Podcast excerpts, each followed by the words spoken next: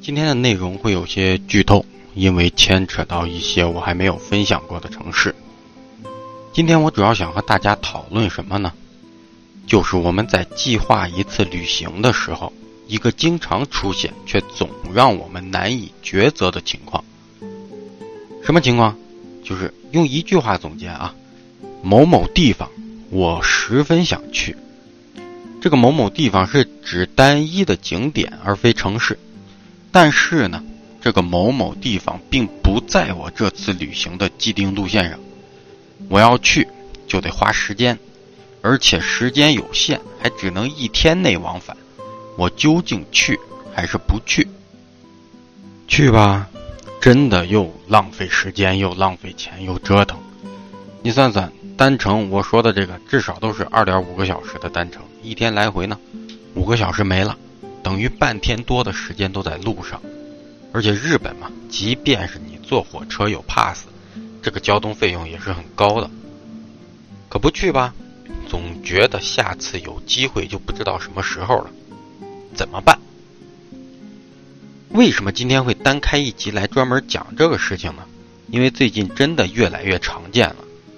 以前很多人还都没怎么去过日本的时候，也只知道大阪、东京、富士山这些知名目的地。现在去的人多了，去的次数也多了。像咱们听友群里，得有一半多的人都是去过至少两三次的朋友。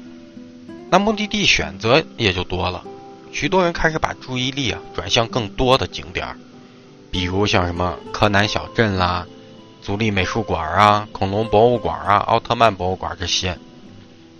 对于进行常规路线旅行的朋友来说，就是你从大城市出发。比如大阪、京都、名古屋这些城市，我刚才上面举例的几个景点啊，没有一个是好去的。最近的单程都要两到三个小时，路费呢六七千日元，等于你想要一日往返的话，时间上你要花半天多在路上。费用不算门票，只是往返路费啊，一个人差不多就是七八百人民币，值不值呢？只是为了逛一个景点儿。相信很多朋友都难以抉择。举个例子啊，许多人现在都想去柯南小镇。这里呢是位于山阴地区仓吉市北荣町的游良站附近的一众柯南雕塑以及周边和这个青山刚昌的故乡馆。而很多想去的朋友呢，大部分都是从关西地区出发，计划一天往返。这个路程有多长呢？等于是你从日本本州的太平洋一侧呀，跑到了日本海一侧，把日本最大岛本州岛给竖着切了一刀。从大阪坐车到游良，最快的车三点五个小时。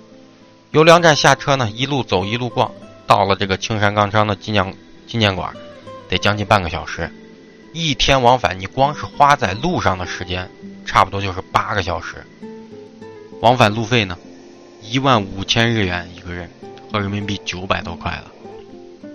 即便你买了最便宜的 JR Pass，从最近的大城冈山过去，花费也得差不多五到六个小时，将近三百元人民币。那你如果问我，比如你去六七天，就在关西都市圈或者山阳地区活动，想一天来回去柯南小镇，值不值？唉。我该怎么说呢？你要问我能不能去，我肯定告诉你能去。但你要问我值不值，我个人啊，我会觉得不值。这里暂且不讨论我是不是一个柯南迷，即便我是，可能我现在也会觉得不值。钱是小事情，各位，太花时间了。我去了日本这么多次，和大家分享了这么多，其实我在讲很多干货的时候。和各位分享的一个主要思想就是，如何把在日的旅行游玩时间给最大化，要把时间都花在刀刃上，尽量减少从一座城市到达另一座城市，从一个景点到达另一个景点，在这些路途上所花费掉的时间。我想各位可能都没算过啊，但是我算过一笔账，在我第一次去日本的时候，我当时跑了十三天。从关西到关东，就大阪进，最后东京出，这十三天呀，我花在路上赶路的时间达到了将近二十五个小时。按照一天游玩时间十二个小时来计算，也就是说，我这十三天里面差不多有两天始终都是在赶路。只是这些时间最终被分散到了每一天里，我们感觉不到罢了。所以今天的主要问题来了：碰到这种很远、很花时间、很花钱的景点，我们要不要去？或者说值不值得去？其实只要你喜欢啊，那就肯定值得去。无外乎你怎么去。如果是我，既然离得这么远，我会选择单独以我要去的这个景点为主，设计一条新的线路出来，而不是在原有的既定线路上强塞进去。特别是北麓山阴这些地方，能跑的地方也很多呀，完全可以撑起一个一周左右的行程。拿我自己举例，我对山阴地区的向往主要源自于两个地方。鸟取沙丘和这个出云大社，其实，在二零一八年夏天之前，我有很多机会可以从大阪往鸟取去，抽出来那么一两天玩一玩，但是我都忍住了。最后到了二零一八年的八月，我计划了一次以鸟取岛根两线为主的线路，花了六天，跑了鸟取、米子、静冈、出云、安来、松江这几座城市。把鸟取沙丘啊、出云大社呀、妖怪城市啊、租赁美术馆都给逛了。柯南小镇呢，也是在这一条线上。因为我不看柯南，我不是柯南迷，所以也就放弃了。但是要真的去看啊，当对于当时的我来说，时间有的是。